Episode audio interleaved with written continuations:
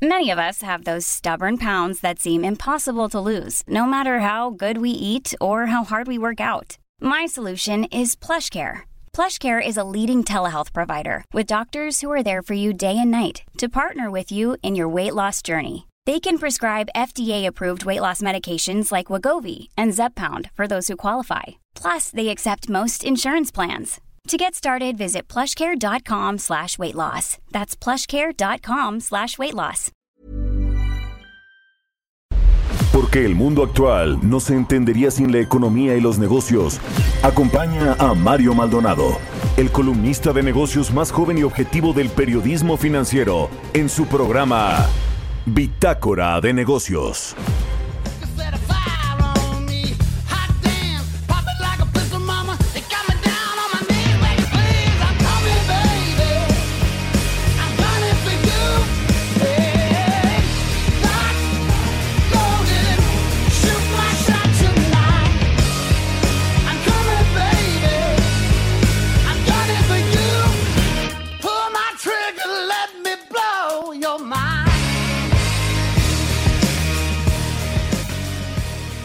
¿Qué tal? Muy buenos días, bienvenidos a Bitácora de Negocios, yo soy Mario Maldonado, me da mucho gusto saludarlos en este martes 9 de junio del 2020. Eh, saludo con mucho gusto a quienes nos siguen por la 98.5 de FM aquí en la Ciudad de México, desde donde estamos transmitiendo en vivo por las frecuencias de El Heraldo Radio, también en Guadalajara, Jalisco nos escuchan por la 100.3 de FM y en Monterrey, Nuevo León por la 90.1 de FM. También a quienes nos siguen a través de la página heraldodemexico.com.mx. Un gran saludo a todos nuestros radioescuchas.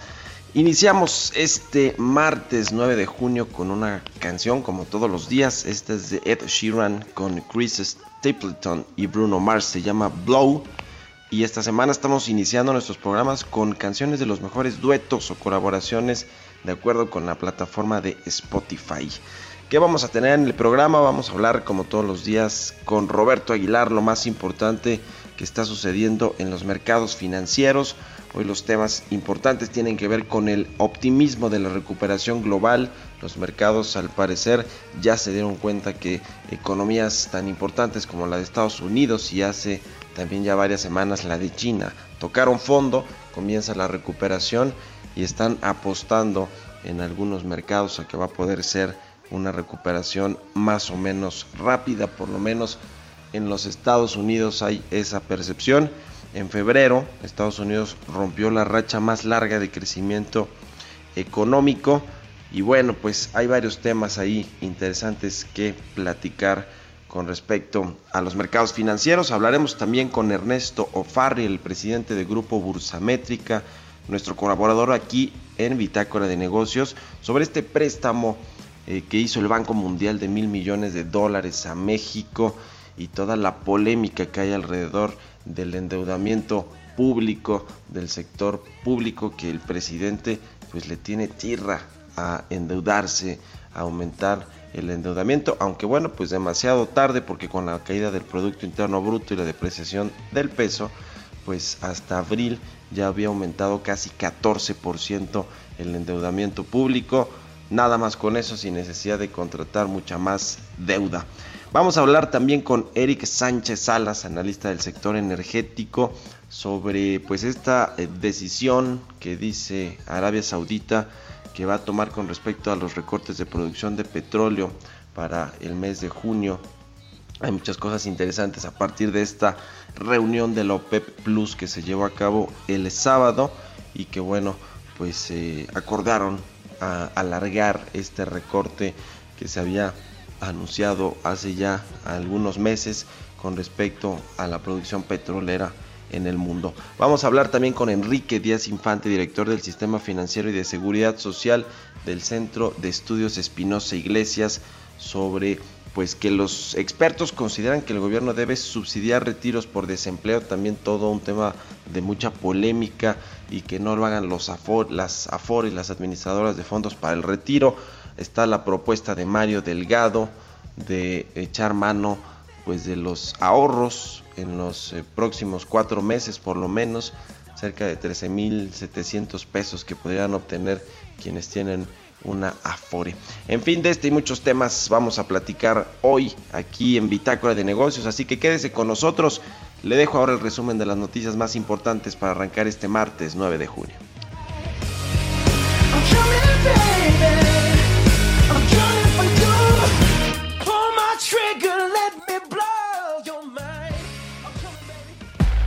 El resumen. Presidente Andrés Manuel López Obrador aseguró que el préstamo otorgado por el Banco Mundial a nuestro país para la respuesta y recuperación de la crisis económica por la pandemia del COVID-19 es una operación de rutina. Lo del crédito es eh, una operación de rutina, vamos a decir.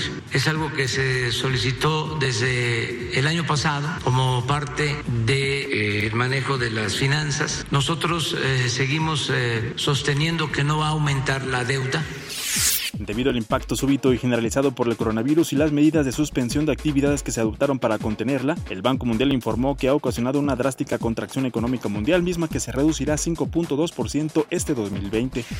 El gobierno de la Ciudad de México y la ABM presentaron un acuerdo de cinco puntos para evitar aglomeraciones en las sucursales bancarias. Luis Niño de Rivera, presidente de la Asociación de Bancos de México, informó que desde este miércoles 10 de junio los bancos en la capital del país cambiarán su horario y abrirán a las 10 de la mañana. El convenio que estamos celebrando el día de hoy nos permita a todos trabajar juntos para hacer frente a esta difícil situación sanitaria y al mismo tiempo económica. El juez Rodrigo de la Pesa del Juzgado Primero en Materia Administrativa, especializado en competencia económica, radiodifusión y telecomunicaciones, otorgó una segunda suspensión provisional en contra de la política de confiabilidad del Sistema Eléctrico Nacional, publicada por la Secretaría de Energía el pasado 15 de abril. La Coparmex aseguró que el gobierno de México puede hacer de las empresas privadas sus grandes aliados durante los tiempos difíciles que están por venir y aprovechar las ventajas que representa el que terceros anclen proyectos, generen infraestructura, promuevan empleos y aceleren el consumo.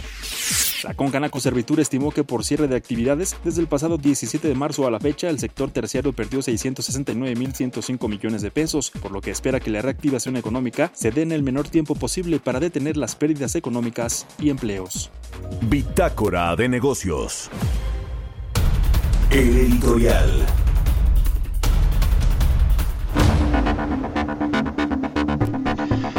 Bueno, pues mientras México enfrenta lo más complicado de esta epidemia del coronavirus, con el número de fallecimientos muy muy lamentables y el número de contagios, pues en el Banco Mundial reitera que la economía global va a sufrir con este cierre de actividades económicas y prevé pues una caída del 5.2% para el 2020 en México las cosas o las proyecciones están pues todavía peor. El Banco Mundial estima que la economía mexicana se va a contraer 7.5% este año, es decir, un panorama mucho más complicado y también una recuperación más lenta, que es lo que pues hemos venido hablando con esta falta de apoyos, de estímulos económicos para los mexicanos. Hay pues en muchas cosas que tienen que ver con el desempleo, con el cierre de pequeños y medianos negocios o de micronegocios.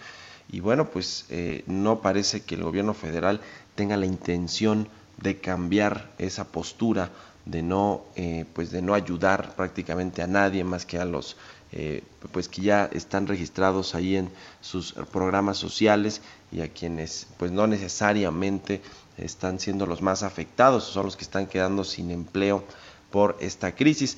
El asunto del endeudamiento público que ya vamos a platicar aquí creo que es muy muy relevante porque ya le decía que a pesar de que el presidente dice que en términos reales ellos no se van a endeudar, que no va a aumentar la deuda del sector público, pues la mala noticia es que según el saldo histórico de los requerimientos financieros del sector público, que es donde se eh, pues encuentra la deuda total que tiene México, pues ya para el mes de abril, que es el dato eh, más reciente, había aumentado un 14% y como le decía, pues tiene que ver con esta caída de la actividad económica y con la depreciación que tuvo el peso, que bueno, ha venido recuperando ciertamente terreno frente al dólar, pero que no hay forma de que el presidente pueda presumir que durante su gobierno no aumentó la deuda, porque malas noticias sí ha aumentado, al menos hasta el mes de abril, y seguramente este segundo trimestre que va a caer más fuerte la economía mexicana,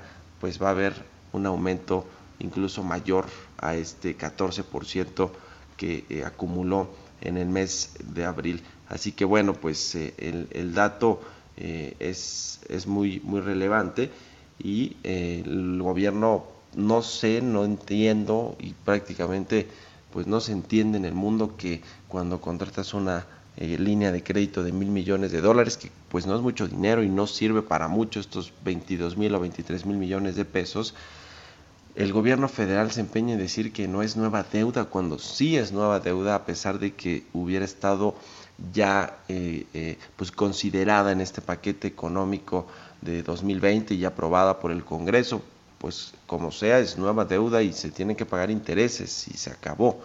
Y un dato más relevante también es esta línea de crédito flexible que tiene México por cerca de 46 mil, 47 mil millones de dólares, que ese sí es mucho dinero, y tomar parte de esa línea de crédito contingente o crédito flexible del FMI le ayudaría mucho a México para paliar la crisis en el corto plazo y en el mediano plazo y que la recuperación pudiera ser mejor. Pero bueno, Arturo Herrera y sobre todo el presidente López Obrador pues ha eh, eh, eh, pedido que no se eche mano de esta línea de crédito. La mala noticia es que México paga intereses por tener esa línea de crédito, aunque no la utilice, cerca de 150 o 160 millones de dólares. Así que, pues por donde se le vea esta idea, eh, pues muy vieja, la verdad, eh, de no eh, querer endeudarse, o más bien muy, hasta muy neoliberal, déjeme, déjeme decirle, pues esta idea de no querer endeudarse, la verdad es que le afecta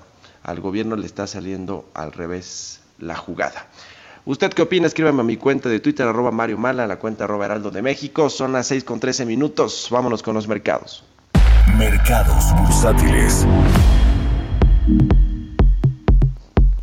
Roberto Aguilar ya está en la línea telefónica como todos los días. Mi querido Robert, ¿cómo estás? Muy buenos días. Eh, ¿Qué tal, Mario? ¿Cómo estás? Muy buenos días. Pues fíjate que hoy nos amanecemos con el dato de la inflación del mayo. Ya la dio a conocer el INEGI y bueno, fue una tasa anualizada de 2.84%, sí, estuvo debajo de la expectativa de los analistas, que pues casi esperaban eh, muy cercana al 3%, creo que esto es importante también comentarlo, y también, fíjate, Mario, el tema de que cuáles fueron los productos que impulsaron este crecimiento de los precios, pues básicamente fue eh, en este orden gasolina de bajo octanaje, el jitomate, la cerveza y el gas LP. Entonces, bueno, pues había que estar pendientes también porque ya vienen de regreso los precios internacionales del petróleo y esto pues tiene una, una implicación directa en los precios finales. También nos amanecemos, Mario, con un plan que anunció el gobierno de Francia por 15 mil millones de euros para rescatar a la industria aeroespacial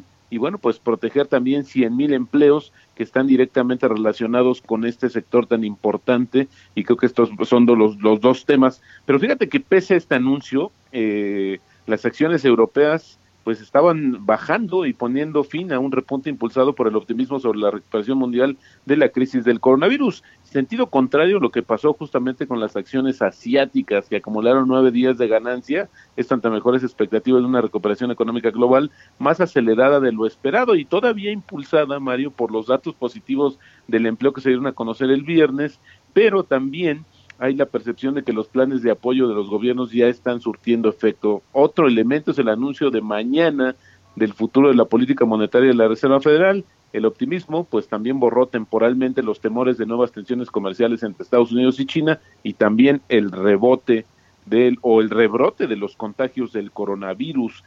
También un dato interesante tiene que ver eh, en Asia fue el plan de rescate por 5 mil millones de dólares que hizo el gobierno de Hong Kong, el primero de una empresa hacia una empresa privada de la aerolínea Cathay Pacific, que bueno, pues es una de las más importantes y ahí se está anunciando también una inyección por parte del gobierno a través de la emisión de nuevas acciones. Y yo creo que esto va a ser el común que vamos a escuchar en, en los siguientes días, Mario, la intervención de gobiernos tratando de rescatar temporalmente a sectores estratégicos para su economía. Y bueno, y hablando justamente de economía, ayer se dio a conocer ya de manera oficial que Estados Unidos entró eh, en, en crisis o en recesión justamente a partir de febrero y esto pues termina con 128 meses consecutivos de expansión económica, la más larga en la historia del país. Y bueno, pues esto según la Oficina Nacional de Investigación Económica, quería conocer justamente este dato el día de ayer.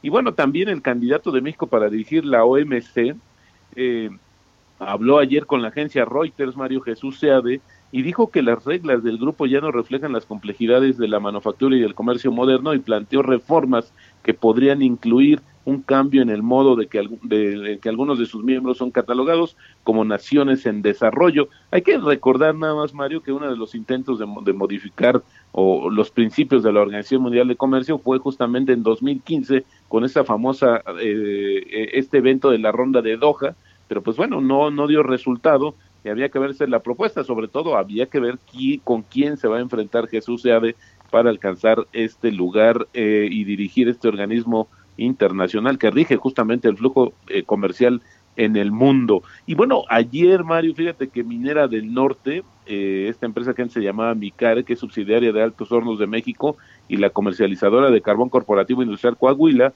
solicitaron y obtuvieron un proceso de concurso mercantil puesto justamente destinado a reestructurar y estabilizar su situación operativa y financiera. Esta solicitud, es importante comentar, se derivó del problema de liquidez agravado por el planteamiento hecho por la CFE en el sentido de disminuir a un 30% el volumen del suministro de carbón y con exigencia de reducción de precios para sus dos centrales en Coahuila, lo que implica un incierto escenario de corto plazo que llevaría al incumplimiento de obligaciones. Así es que esta nota se dio a conocer el día de ayer, interesante lo que está sucediendo y bueno, nada más sumaría también nuestra cotización del tipo de cambio que se nos regresó eh, fíjate que de manera eh, rápida, Mario, por, por esta cuestión de que también algunos mercados pues ya están en otro proceso de eh, justamente la situación de que ya en algunos se habría acabado un poco el, el motor o el entusiasmo que tenían los mercados. Ha sido dispar, también hay que reconocerlo, pero creo que es importante también ponerlo en este contexto. Estamos ahorita viendo, Mario, cotizaciones cercanas al 21.73, eh, así es como está cotizando nuestra moneda en estos momentos. Eh, una, pues una pérdida, podríamos decir, respecto a los niveles anteriores, de más de 1%, Mario. Pues ahí está mi querido Robert. A ver, en 40 segunditos, este repunte de la inflación para el mes de mayo de crecimiento de 0.38% a 2.84% anual, si la actividad económica supone que cayó fuerte en mayo, ¿a qué se debió? Sí, bueno, pero fíjate que ya hay ahí básicamente, si vemos la lista de los precios de, de, los productos de la canasta que han subido más, pues te decía yo que los energéticos está en la lista entre los cuatro primeros, el gas LP y también las gasolinas de bajo octanaje. Así es que creo que esto pues sería una de las situaciones que está preocupando ya sobre el efecto que tiene. Y también habíamos comentado de algunas frutas y verduras. El caso del jitomate también es importante comentarlo y creo que esto podría generar presiones un poco, no tanto por el tema de la demanda que tú bien apuntas, sino también por estas disrupciones en, los, en el suministro y abasto que podría estar ocasionando justamente el incremento de los precios. Y esto, pues podríamos saberlo, si tienes razón, no hay crecimiento, no debería haber eh, inflación, así como han apostado otros países, por el caso, por ejemplo, en Europa también ese es un tema muy importante y no se diga en Estados Unidos sobre el desempeño de la inflación. Pues muy bien, muchas gracias Roberto, buenos días. Al contrario, Mario, muy buenos días. Roberto Aguilar, sígalo ahí en Twitter, Roberto AH, son las 6 con 19. Vámonos con otra cosa. Mario Maldonado en Bitácora de Negocios. Está en la línea telefónica Ernesto O'Farrill, el presidente del Grupo Bursamétrica, nuestro colaborador aquí en Bitácora de Negocios. ¿Cómo te va, Ernesto? Muy buenos días. Muy buenos días a todos, ¿cómo están? Gracias, como siempre, por estar aquí en el programa. Pues, ¿cómo viste esta, eh, esta, este anuncio del préstamo que hizo el Banco Mundial a México, mil millones de dólares, que generó eh, polémica, pero no por el préstamo como tal, sino porque el gobierno eh, se empeña en decir que no es nueva deuda y que ya estaba considerada en el paquete económico de este año y que, y que es algo pues que se hace con normalidad, que no necesariamente es aumentar la deuda pública. ¿Cómo ves este asunto? Bueno, pues es eh, una polémica y te diría respuestas eh, de tipo político, ¿no? Eh, en primer lugar, diría sí, tienen razón, este este crédito realmente está dentro del programa económico para este año autorizado por el Congreso. Y pues digamos, dado que se supone que tendríamos un déficit fiscal muy pequeño, pues en realidad no, no estás eh, generando una deuda importante para el gobierno. ¿Qué, tan importante son mil millones de dólares? Bueno, pues déjame decirte que estoy actualmente involucrado en, empujar a lanzar dos fondos para ayudar a las empresas, uno para pequeñas y medianas empresas, para pymes y otro para empresas grandes. Y en cada uno de ellos estamos pensando que lo que se requiere es alrededor de 4 mil millones de dólares, es decir, 100 mil millones de pesos. Y se ven insuficientes para las necesidades que tienen las empresas mexicanas, totalmente insuficientes.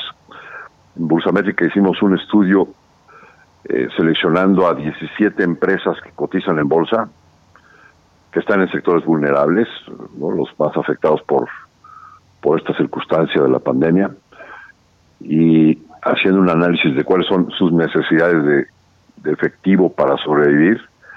Nuestra conclusión es que estas 17 empresas requieren 200 mil millones de pesos para sobrevivir. Es decir, estas 17 empresas requerirían 8 mil millones de dólares. Entonces, mil millones de dólares pues, no es nada.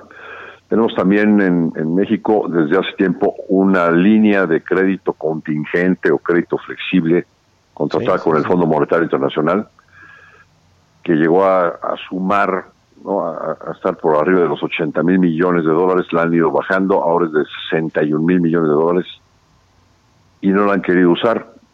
Hay otro banco de desarrollo que se llama Banco de Desarrollo Latinoamericano, el CAF, que tiene extendidos para todos los países que son socios de este banco líneas por 2.500 millones de dólares. Y lo que te dicen ellos es que inexplicablemente el gobierno no ha tomado las líneas disponibles que tienen para, para sus socios, para los países socios, por 2.500 millones de dólares. Eh, y pues el gobierno mexicano no, no las toma porque pues el presidente no quiere endeudarse a pesar de todas estas circunstancias. Y por último, concluiría, si lo que se quiere hacer con este crédito de mil millones de dólares es fortalecer el capital de la banca de desarrollo, me parecería muy bien. ¿Por qué? Pues porque Nacional Financiera o Bancomex o Banobras, eh, pues tienen un capital muy pequeño, limitado también para el tamaño de las necesidades del país. Entonces, sí se haría bien en aplicar estos recursos a incrementar el capital de la banca de desarrollo. Pero si se va a destinar para invertirlo en las sucursales del Banco del Bienestar, 1.200 sucursales. Eso sí sería terrible. Oye, en, en volver a tirar el dinero al, cráter del Popocatépetl. ¿no? Sí, claro. Estos 750 mil millones de pesos que tiene la banca eh, comercial que se los otorgó el Banco de México no han funcionado mucho en 30 segunditos.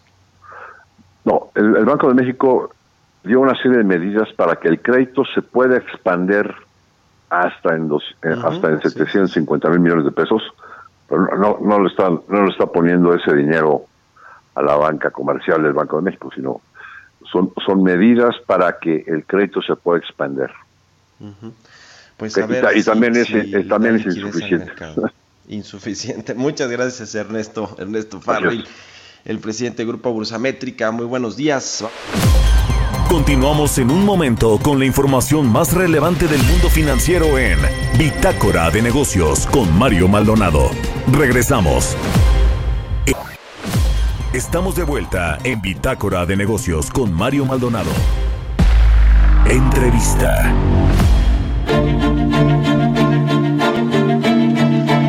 Ya estamos de regreso aquí en Bitácora de Negocios, son las 6 de la mañana con 30 minutos. Le platicamos ayer de esta reunión que tuvo la OPEP, los eh, productores exportadores de petróleo, el sábado para eh, pues eh, ver qué hacen con el asunto de la, del recorte a la producción de petróleo, que bueno, pues según lo que trascendió de esta reunión, los integrantes del OPEP Plus eh, acordaron extender estos recortes de, los suministros de petróleo por 9.7 millones de barriles diarios hasta julio, pero resulta que ahora Arabia Saudita dice que ese acuerdo pues está vigente para el mes de junio y no necesariamente para el siguiente mes. Así que pues todo un tema porque Arabia Saudita bueno pues es el principal productor de eh, petróleo en el mundo. Y al respecto de esto me da mucho gusto saludar en la línea telefónica a Eric Sánchez Salas, analista del sector energético y de la consultora IHS Market. ¿Cómo te va mi querido Eric? Muy buenos días. Hola, ¿qué tal Mario? Buenos días, un gusto estar de nuevo por acá contigo. Igualmente, un gusto saludarte. Pues cuéntanos cómo, cómo viste esta reunión del sábado, más allá de la participación de México, que ahorita también si quieres le entramos, pero en general el acuerdo que se tomó de extender este recorte a la producción hasta julio y lo que dice Arabia Saudita. ¿Cómo, cómo ves este eh, contexto? Bien, este, eh, es, es, interesante, vaya, ah, era lo que varios esperábamos de alguna manera eh, se sostiene algo que hemos dicho y, es otro dato si quieres también para comentar un tanto de cuidado porque eh, el desequilibrio en el mercado se sostiene, vaya. Eh, a los precios que ahorita vemos están sostenidos enteramente por las decisiones y por lo que las noticias han mantenido incluso como las esperanzas de que haya una recuperación del mercado. Eh, hoy no está mantenido eh, por efectos, digamos, eh, tangibles en los fundamentales, sino estrictamente por lo que se ha hecho como un soporte artificial del precio, que es una, en este caso, una reducción de la oferta de lo que existe en el mercado, ¿no? Ahora, esta, esta posición de Arabia Saudita que, bueno, pues llama la atención. Eh, ¿cómo, ¿Cómo ves, digamos, crees que vaya a trastocar el acuerdo, lo que, lo que ya se había pactado este sábado? Eh, ¿Cómo ves la postura de Arabia? Sí, lo que de hecho el, el, el ministro Khalid Al-Fali comentó y, es, es, tiene un poquito más de trasfondo, ¿no? Dijo, él no está tan, tan confiado de que el acuerdo se lleve a cabo. Eso tiene que ver un poquito por jugadores en específico del acuerdo que de hecho no no son eh, del círculo del círculo más más cercano de la OPEC sino de la OPEC Plus. En particular Irak y por, y México abiertamente que decidió no participar del acuerdo no y el mensaje se estuvo repitiendo durante el fin de semana muchas veces. El acuerdo no permite el no cumplimiento, vaya, o más bien eh, las palabras eh, del príncipe, eh, el príncipe presidente ministro comentó, no existe espacio para no cumplimiento en este acuerdo. Y esto es también algo bastante sencillo de entender cuál es eh, el objeto de la comunicación y es que, imagina, eh, desde los acuerdos del mes anterior, perdón, en mayo, era somos un número determinado de jugadores, todos hacemos el mismo recorte en proporción y todos obtenemos un beneficio al precio elevarse en el mercado.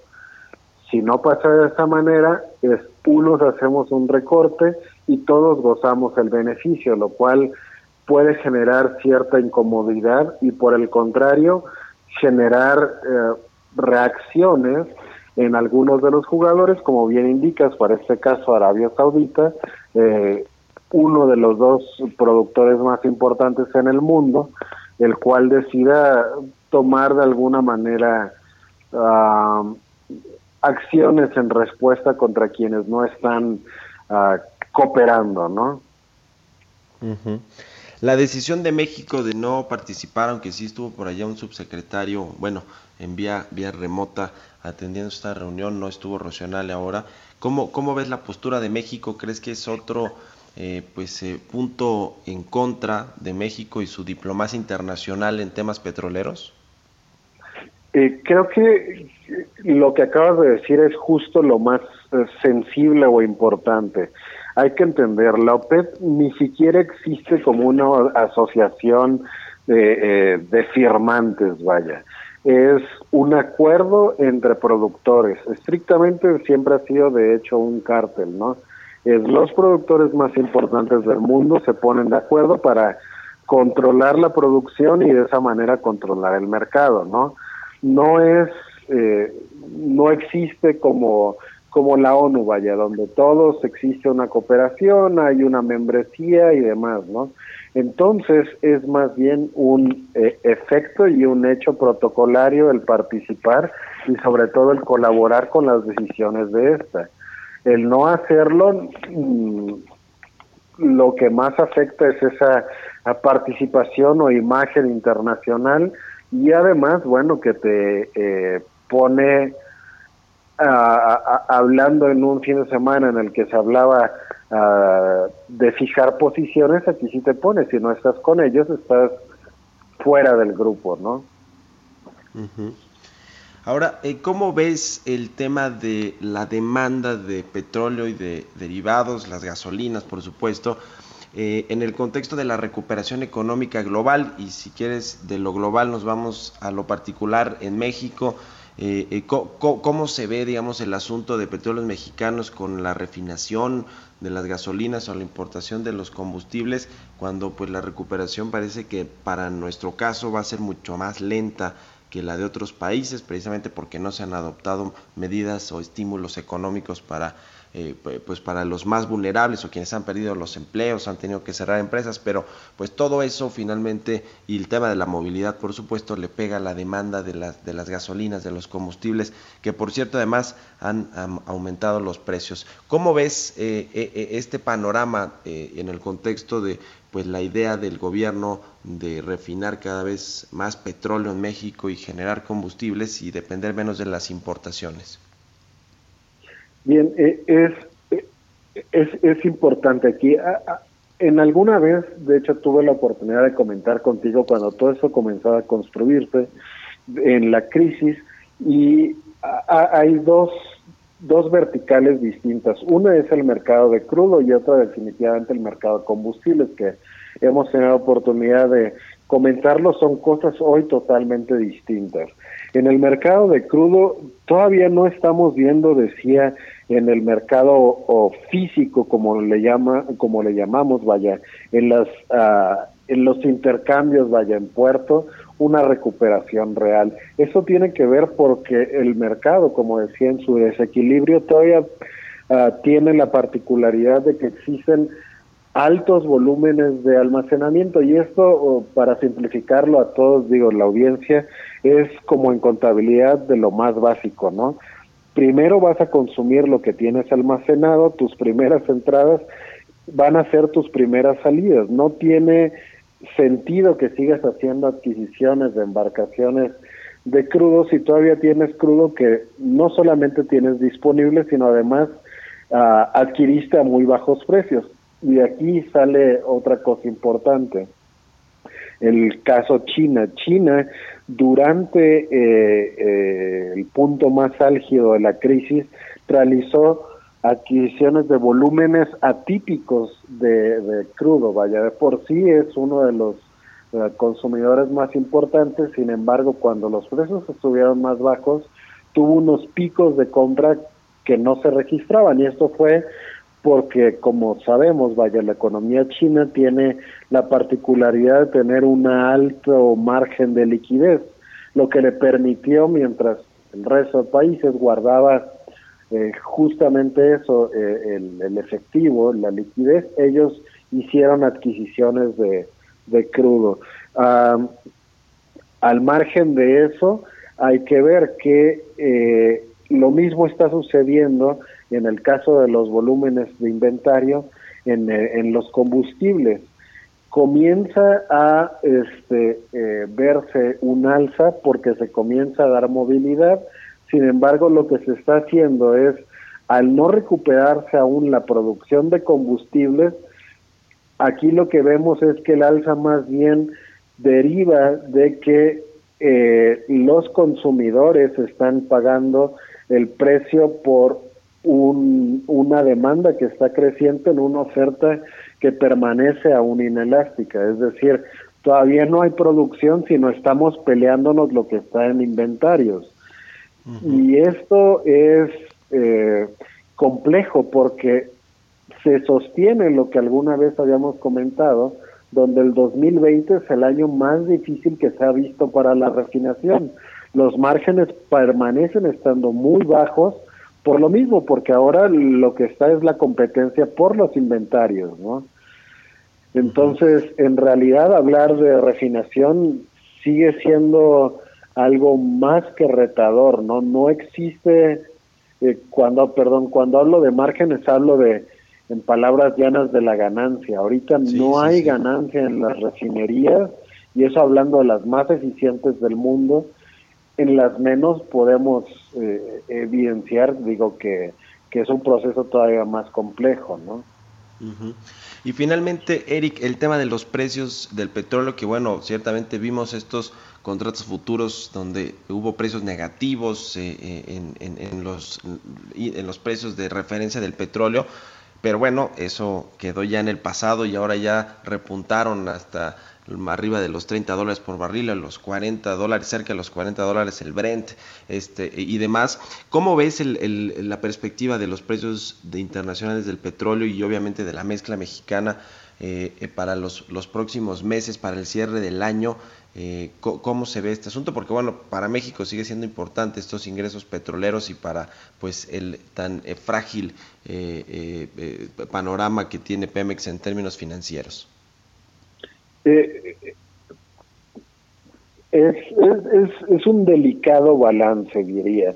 Ah, de hecho, las casas de análisis se han tenido que ver obligadas a ajustar sus proyecciones casi eh, eh, por un momento cada semana, después cada dos semanas, por lo convulso que se ha visto el mercado, ¿no?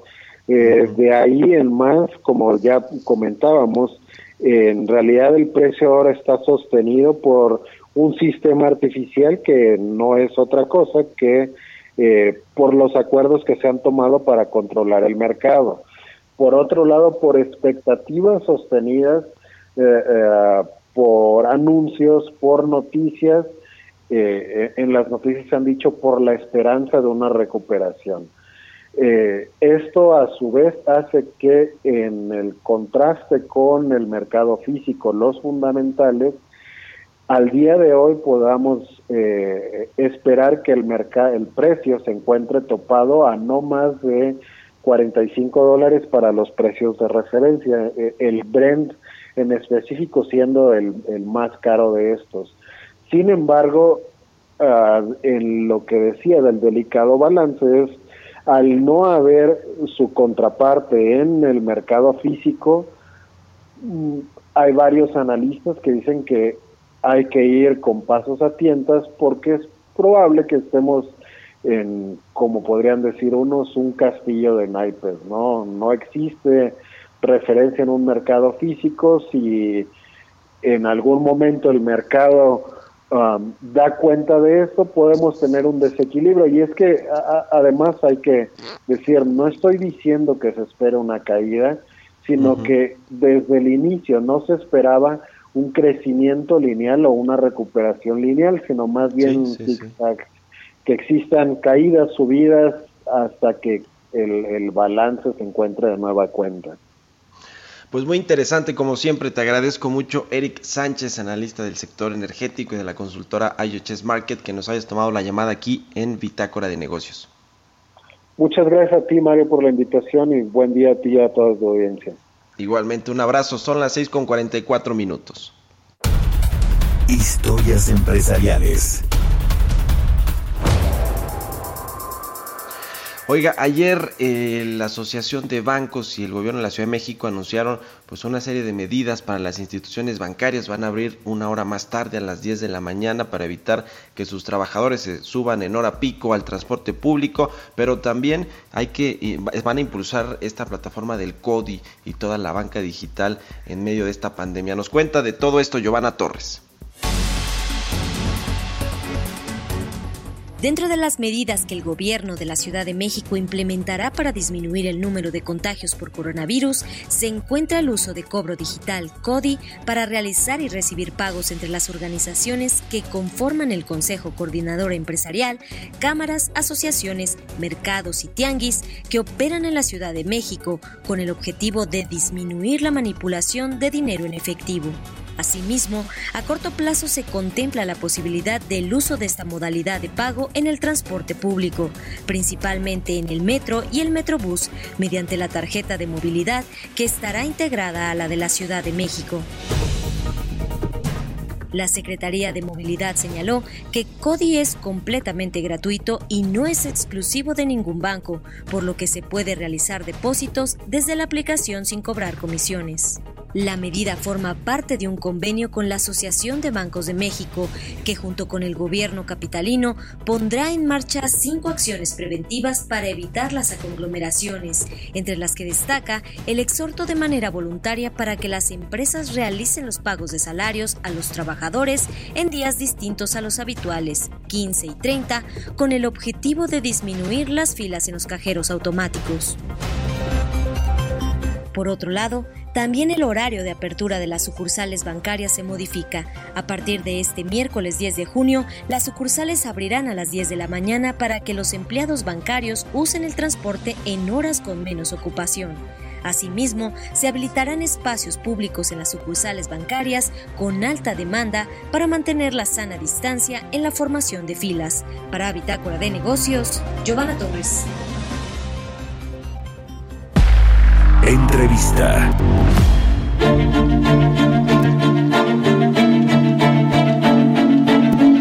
Vamos a platicar con Enrique Díaz Infante, director del Sistema Financiero y Seguridad Social de Centro de Estudios Espinosa y de Centro de Estudios Económicos Espinosa Iglesias, a quien siempre me da mucho gusto tener aquí en el programa.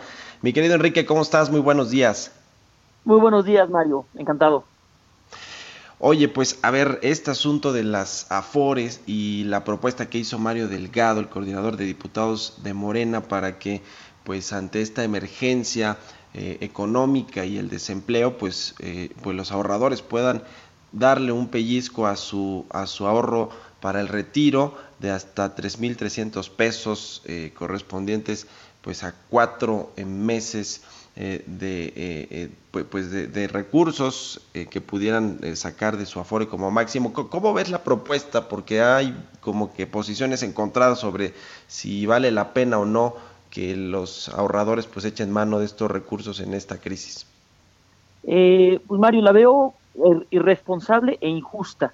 Cargarle al trabajador el peso de una emergencia sanitaria, resolver la misma con sus ahorros y afectar eh, la tasa de reemplazo, es decir, el monto de la jubilación, es, es injusto a todas luces. Lo que sería procedente es que el gobierno federal con recursos fiscales apoyara a los trabajadores en una situación que no es producto de su voluntad, sino que es de las, de las, de las circunstancias.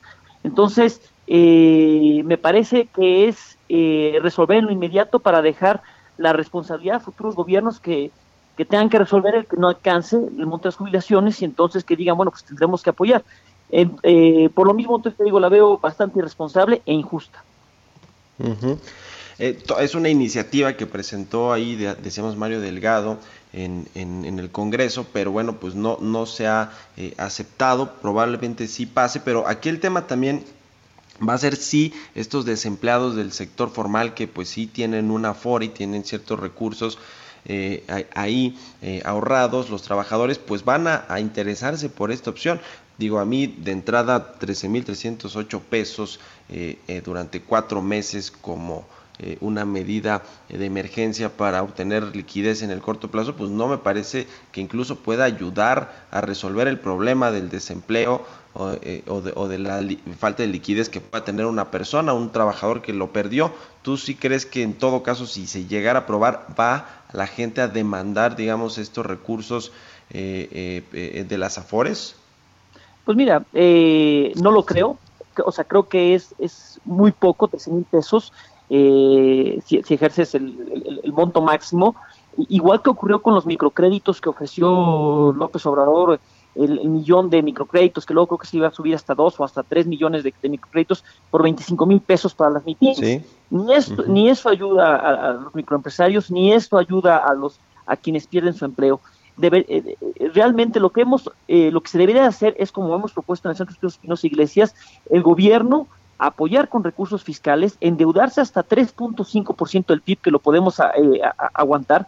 Ahorita ya la relación de deuda con el PIB está más o menos ya como en 48% del PIB, 49, empezó el sexenio con 45%, pero pues con el tipo de cambio que se ha movido, eh, eh, se ha eh, aumentado la deuda, pero aguanta, aguantan las finanzas y después debemos acordar en una reforma fiscal hacia adelante para 2022 repagar ese mayor monto de deuda. Pero entonces debe ser el Estado con recursos fiscales y no los trabajadores con su ahorro para las jubilaciones quienes respondan a una circunstancia ajena a, su voluntad.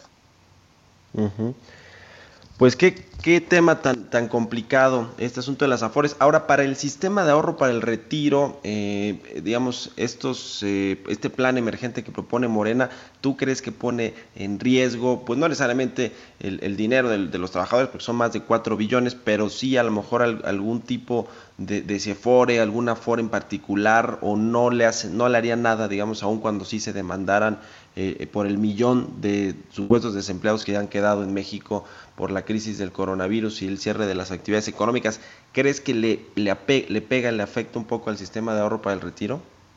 A ver, sí, demasiado y no por los montos en sí mismo, sino porque le pegas a la tasa de reemplazo, es decir, el monto de la jubilación, y entonces vas construyendo una narrativa hacia adelante eh, que digas las, las afores no sirven para nada, van a dar una tasa de reemplazo. Si antes la tasa de reemplazo, es decir, el monto de la jubilación iba a ser del 25% del último sueldo, pues ahora va a ser el equivalente al 20% o 21% del último sueldo.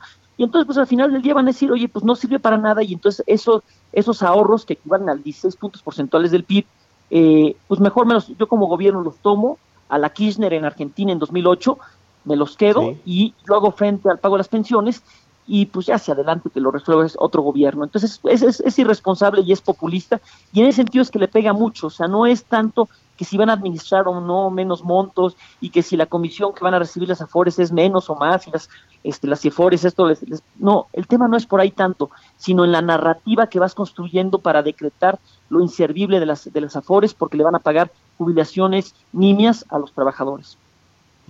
Y finalmente quiero preguntarte, Enrique, este tema del seguro de desempleo o una ayuda temporal para todos ellos, para todos los desempleados que están quedando tanto en el sector formal como en el informal, que bueno, pues ahí no hay tan, datos tan, tan claros, pero seguramente está habiendo también mucho desempleo ahí. ¿Cómo ves este asunto? Porque lo ha propuesto hasta el subgobernador Gerardo Esquivel, que fue el asesor de Andrés Manuel López Obrador en el pasado. Eh, ¿Qué tendría que hacer el gobierno para ayudar al desempleo? A ver, no lo veo, no lo veo mal, es, es, necesario apoyar ahorita a los, a los, a los desempleados. Eh, de hecho, es un tema eh, que debe definirse el gobierno mismo. ¿Qué es lo que quiere? ¿Apoyar las pensiones o apoyar el desempleo? Utilizar los, este, los, los recursos para eh, fortalecer hacia adelante las pensiones, visión de largo plazo, o ahorita en lo inmediato el, el, el, desempleo y decir, bueno, pues que se utilicen los recursos del Infonavit, este, para, para el desempleo y los, los, los, los recursos de este, eh, que se tienen en las, en las, en las AFORES. Vamos, no es una mala propuesta, pero tiene que definirse el gobierno qué es lo que quiere. Pensar hacia adelante en los, en los eh, pensionados o pensar ahorita en lo inmediato en los... En los ya. Vía deuda, subir el endeudamiento 3.5 puntos porcentuales y eh, hacer frente a, este pago de recursos a los, a los desempleados eh, y no utilizar su ahorro, cargarle la responsabilidad de resolver un problema ajeno a, sus, a, su voluntad a ellos. Pues muchas gracias, mi querido Enrique Díaz Infante del Centro de Estudios Económicos Espinosa Iglesias, por haber estado aquí. Muy buenos días. Eh, y gracias a usted también. Con esto nos despedimos de. Esto fue Bitácora de Negocios con Mario Maldonado, donde la H suena y ahora también se escucha. Una estación de Heraldo Media Group.